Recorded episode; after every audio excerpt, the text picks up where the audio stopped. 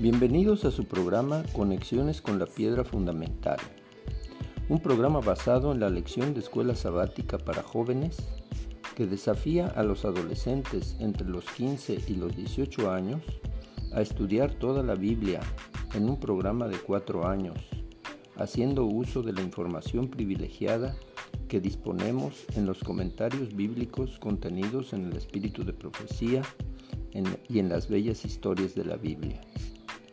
Un versículo guiará todo nuestro estudio. Se encuentra en Segunda de Crónicas 20:20. Confíen en el Señor nuestro Dios y estarán seguros. Confíen en sus profetas y serán prosperados espiritualmente.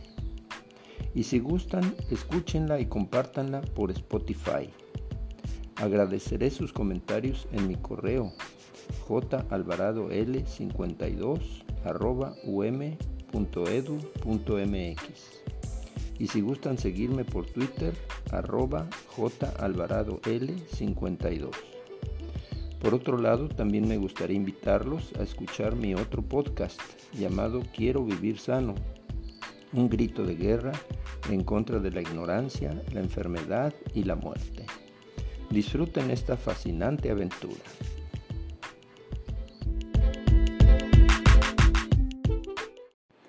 Hola mis nietecitos queridos y mis hijos preciosos, aquí su abuelo listo para comentar la lección número 6 del tercer trimestre de 2023 que se titula El cruce del Jordán. Eh, tenemos mucho estudio que hacer, pero para disfrutar más el estudio de la lección durante la semana, no dejen de dedicar tiempo al estudio de los siguientes pasajes de las Sagradas Escrituras. Josué 1 las promesas del Señor a Josué. Josué 2, Raab y los espías. Josué 3, el cruce del río Jordán. Josué 4, monumento conmemorativo. Josué 5, la circuncisión y la Pascua. La lección en español hay que estudiarla, se llama Las promesas no mueren y la lección en inglés se titula Promises Don't Die. Hay que leer el capítulo 44 de Patriarcas y Profetas que se titula El cruce del Jordán. En primer lugar, le pedimos a Dios que nos ayude para estudiar este tema acerca del cruce del pueblo de Israel del Jordán hacia la tierra prometida, pensando que nosotros también estamos a punto de llegar a la Canaán celestial. Es el propósito de Dios repoblar el cielo con la familia humana Dios ama a todos los seres humanos y quiere que alcancen la salvación eterna de su alma. Dios seleccionó a Abraham para llevar el mensaje de salvación a todos los pueblos, según Génesis 12:3, en donde dice, por medio de ti serán benditas todas las familias de la tierra. Dios le prometió a Abraham en Génesis 13:15, yo te daré a ti y a tu descendencia para siempre toda la tierra que abarca tu mirada. Aunque Dios había condenado a todos los pueblos de Canaán a ser exterminados, siempre dejó abierta la posibilidad de salvación de aquellos que quisieran aceptarlo como su Dios. Es el caso de Raab, quien quedó como ejemplo de gran fe y como privilegiada antepasada de Jesús. Dios promete y cumple su palabra. Por eso llevó al pueblo de Israel a Canaán. Que Dios nos ayude a confiar en su palabra y que nos ayude a cumplir nuestros votos de consagración y nuestros votos misioneros para seguir llevando el mensaje de salvación a muchos que todavía viven sin conocer las promesas de Dios. De esa manera, algún día pronto también nosotros entraremos en la Canaán celestial. Eh, tenemos varios textos claves. El primero, Josué 1.8. No permitas que el libro de la ley se aparte de tu boca. Medita en él de día y de noche. Cumple con cuidado todo lo que en él está escrito. Así prosperarás y tendrás éxito. Y el famosísimo texto de Josué capítulo 1 versículo 9 que dice, Mira que te mando que te esfuerces y seas valiente. No temas ni desmayes, porque Jehová tu Dios siempre estará contigo. Tenemos una secuencia de acontecimientos. Los hechos que se relatan en estas historias ocurrieron en el año 1407 a.C., que equivale al año 2551 del mundo. Josué 1 habla de las promesas del Señor para Josué. Josué 2 habla de, Raab y los espías. Josué 3, el cruce del río Jordán. Josué 4, el monumento conmemorativo. Josué 5, la circuncisión y la Pascua. Consideremos un resumen del capítulo 44 de Patriarcas y Profetas, el cruce del Jordán. La promesa hecha a Abraham en Génesis 13:15 ahora debía cumplirse en sus descendientes. Moisés había muerto, pero su influencia no murió con él. Aunque llenos de pesar por su gran pérdida, los israelitas sabían que no quedaban solos. La columna de nube y de fuego seguía con ellos. Josué era ahora el jefe reconocido de Israel, valeroso, resuelto y perseverante, pronto para actuar, incorruptible, solícito por aquellos encomendados a su protección e inspirado por una fe viva en Dios. Tal era el carácter del hombre escogido para dirigir la entrada a la tierra prometida. Dios le prometió, yo estaré contigo, solamente esfuérzate y sé muy valiente para hacer conforme a la ley. Medita en el libro de esta ley y todo te saldrá bien. Entonces Josué envió dos jóvenes como espías y ellos trajeron noticias alentadoras. Se ordenó entonces que se hiciesen los preparativos para el avance. En esa época del año el río estaba desbordado y era imposible cruzarlo, casi una milla de ancho. Dios quería que el cruce del Jordán fuera milagroso. Por orden divina Josué mandó al pueblo que se santificase, porque Jehová haría mañana maravillas. Al avanzar los sacerdotes con el arca, las aguas se detuvieron río arriba.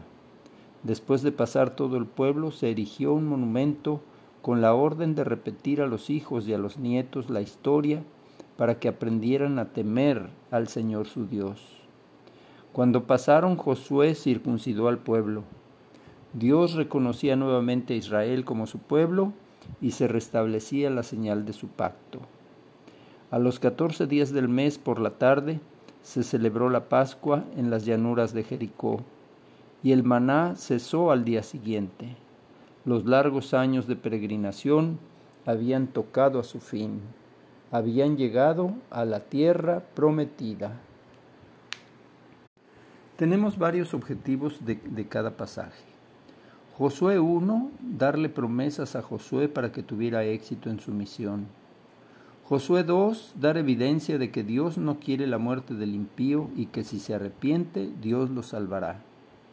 Josué 3, dar evidencia de que Dios sigue siendo el Dios todopoderoso que tiene control de la naturaleza para beneficiar a su pueblo.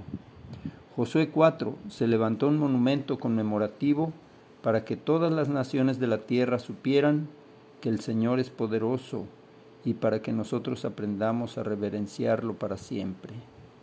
Josué 5, renovación del pacto de la circuncisión y de la Pascua. Vamos a hacer una pausa y continuamos en un momentito más. Danielito, Davidcito, Cris, Mateito, Elías y Marían, les mando un cariñoso saludo a mis preciosos nietecitos y continuamos estudiando la lección número 6 del tercer trimestre de 2023 que se titula el cruce del Jordán. Analicemos uno de los personajes claves de estas historias, la historia de Raab. Es una historia insólita y misteriosa que revela los asombrosos caminos de Dios. El nombre de esta mujer en hebreo significa grande. ¿En qué fue grande Raab? ¿En su lucidez y perspicacia para aprovechar las circunstancias propicias? ¿Fue grande en su fe para creer en el poder de Dios? ¿O era grande en sus ansias de libertad y deseos de cambiar su vida? No lo sabemos, pero sí hay evidencias para pensar que estuvo movida por un intenso deseo de liberación y esa fuerza fue premiada por la salvación propia y la de su familia. Ella arriesgó su vida para proteger a los espías hebreos. Como retribución a su bondad, los espías prometieron salvarla, junto con su familia, cuando la ciudad fuera conquistada. ¿Por qué Raab traicionó al rey y a su nación para favorecer a los enemigos? Fue una decisión largamente madurada. Sé que Jehová os ha dado esta tierra, porque hemos oído que Jehová hizo secar las aguas del mar rojo, y concluyó con una confesión de fe admirable, porque Jehová vuestro Dios es Dios arriba en los cielos y abajo en la tierra. Después de eso celebraron un pacto de honor y lealtad que garantizaba la seguridad de los espías y prometía la libertad de la ex prostituta y de su familia. ¿Cómo se explica un acto de tan elevado contenido moral en el mismo escenario de la inmoralidad? El hecho fue que ambas partes cumplieron con su palabra. ¿Por qué una ramera fue la única capaz de realizar ese acto de coraje en esa numerosa ciudad? Todos los habitantes de Jericó oyeron y temblaron, pero solo Raab pasó del temor a la fe y al servicio. Estaría cansada de la vida que llevaba y en su deseo de libertad había soñado con escapar de la ciudad y unirse al pueblo que gozaba del favor de Dios. Ella era una mujer muy trabajadora. Tejía telas de lino, estaría juntando dinero para emanciparse y construir una nueva vida? Hay evidencias para pensar que Raab era una mujer inteligente, carismática, de fuerte personalidad, además de atractiva y bonita. ¿Quiénes fueron los espías enviados a Jericó? Seguramente fueron príncipes de las tribus de Efraín y de Judá, como lo fueron Josué y Caleb cuarenta años antes. Uno de ellos pudo haber sido Salmón, Salmón fue el que se casó con Raab. El encuentro con Raab fue el inicio de una historia de amor.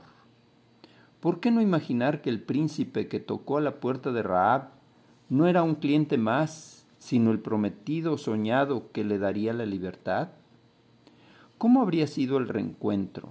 Seguramente fue Salmón quien recorrió los escombros gritando el nombre de ella buscándola con ansiedad hasta ubicar el cordón escarlata y abrazarla jubilosamente y rescatarla. Tuvieron que pasar catorce siglos para que se conociera el resultado del romance.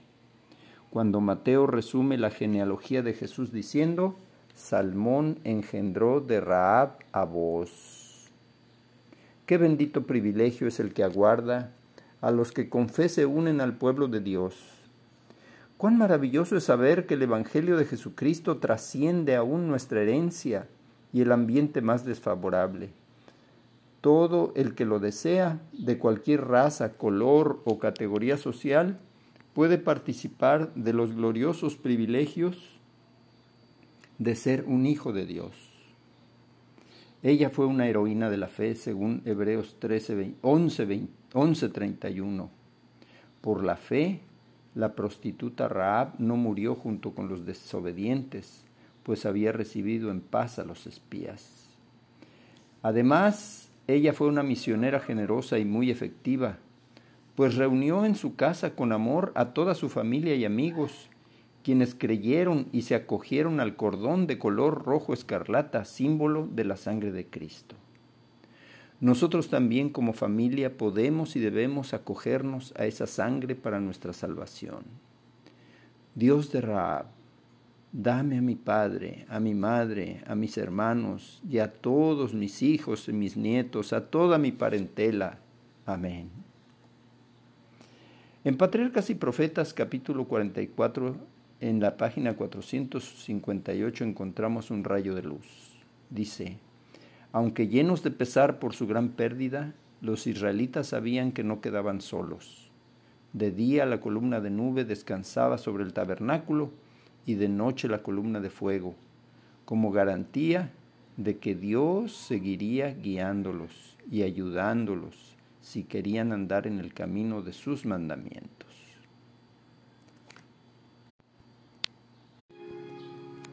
El enfoque de esta semana está en las promesas y en la constancia de Dios en las vidas de sus hijos. Nosotros vemos una nación que podría haberse desmoronado con la muerte de Moisés, pero en vez de eso anima a Josué a ser audaz, valiente y decide seguirlo. También vemos a un Dios que transfiere sus promesas al sucesor de Moisés. Su palabra es su vínculo y él no olvidará una promesa que haya hecho. Debemos recordarle a nuestros estudiantes que todos hemos hecho promesas que no hemos cumplido. A menudo las razones para no cumplir las promesas son muy válidas. Sin embargo, todavía es un hecho que son promesas no cumplidas. Esto es a menudo un punto muy doloroso para adolescentes que buscan a alguien que sea sólido en su vida. Recordemos a nuestros adolescentes que todos nos quedamos cortos. Sin embargo, hay uno que ha hecho promesas que siempre se cumplirán. Mostrémosles algunos pasajes bíblicos que verifiquen esto y mostrémosles evidencia anecdótica en su vida que verdaderamente atestiguará cuán bueno es Dios en cumplir sus promesas. Esta historia muestra cómo Dios está allí para nosotros, no solo en palabras, sino en acción. Eso también demuestra la trascendencia de su gracia hacia nosotros, como se evidencia al Dios permitir que sus promesas continúen siendo válidas a través de las generaciones. Vamos a hacer una pausa y continuamos en un momentito más. Dulcita, David, Chuchín, Yunis, Tetelita y Tony. Aquí su papi listo para continuar estudiando la lección 6 del tercer trimestre de 2023 que se titula El cruce del Jordán. Hay algunas preguntas claves en esta lección. ¿Cuáles son las promesas que Dios ha cumplido y cuáles son las promesas que yo debo cumplir? En la Biblia existen 3.000 565 promesas aproximadamente. Dios siempre cumple sus promesas. Prometió a Abraham darle la tierra de Canaán a sus descendientes y cumplió. Prometió acompañar a Josué en la, tierra en la conquista de la tierra prometida y cumplió. Los espías prometieron rescatar a Raab y a su familia y cumplieron. Raab prometió acogerse al Dios de Israel y fue bendecida formando parte de la ascendencia del Mesías. Dios prometió renovar el pacto con su pueblo y éste volvió a entrar en pacto con él por medio de la circuncisión. El pueblo celebró la Pascua, recordando su aceptación de la sangre del Cordero de Dios. Nosotros debemos confiar en la fidelidad de Dios y acogernos a su provisión maravillosa para nuestra salvación, para muy pronto ir a morar con Él en la patria celestial prometida.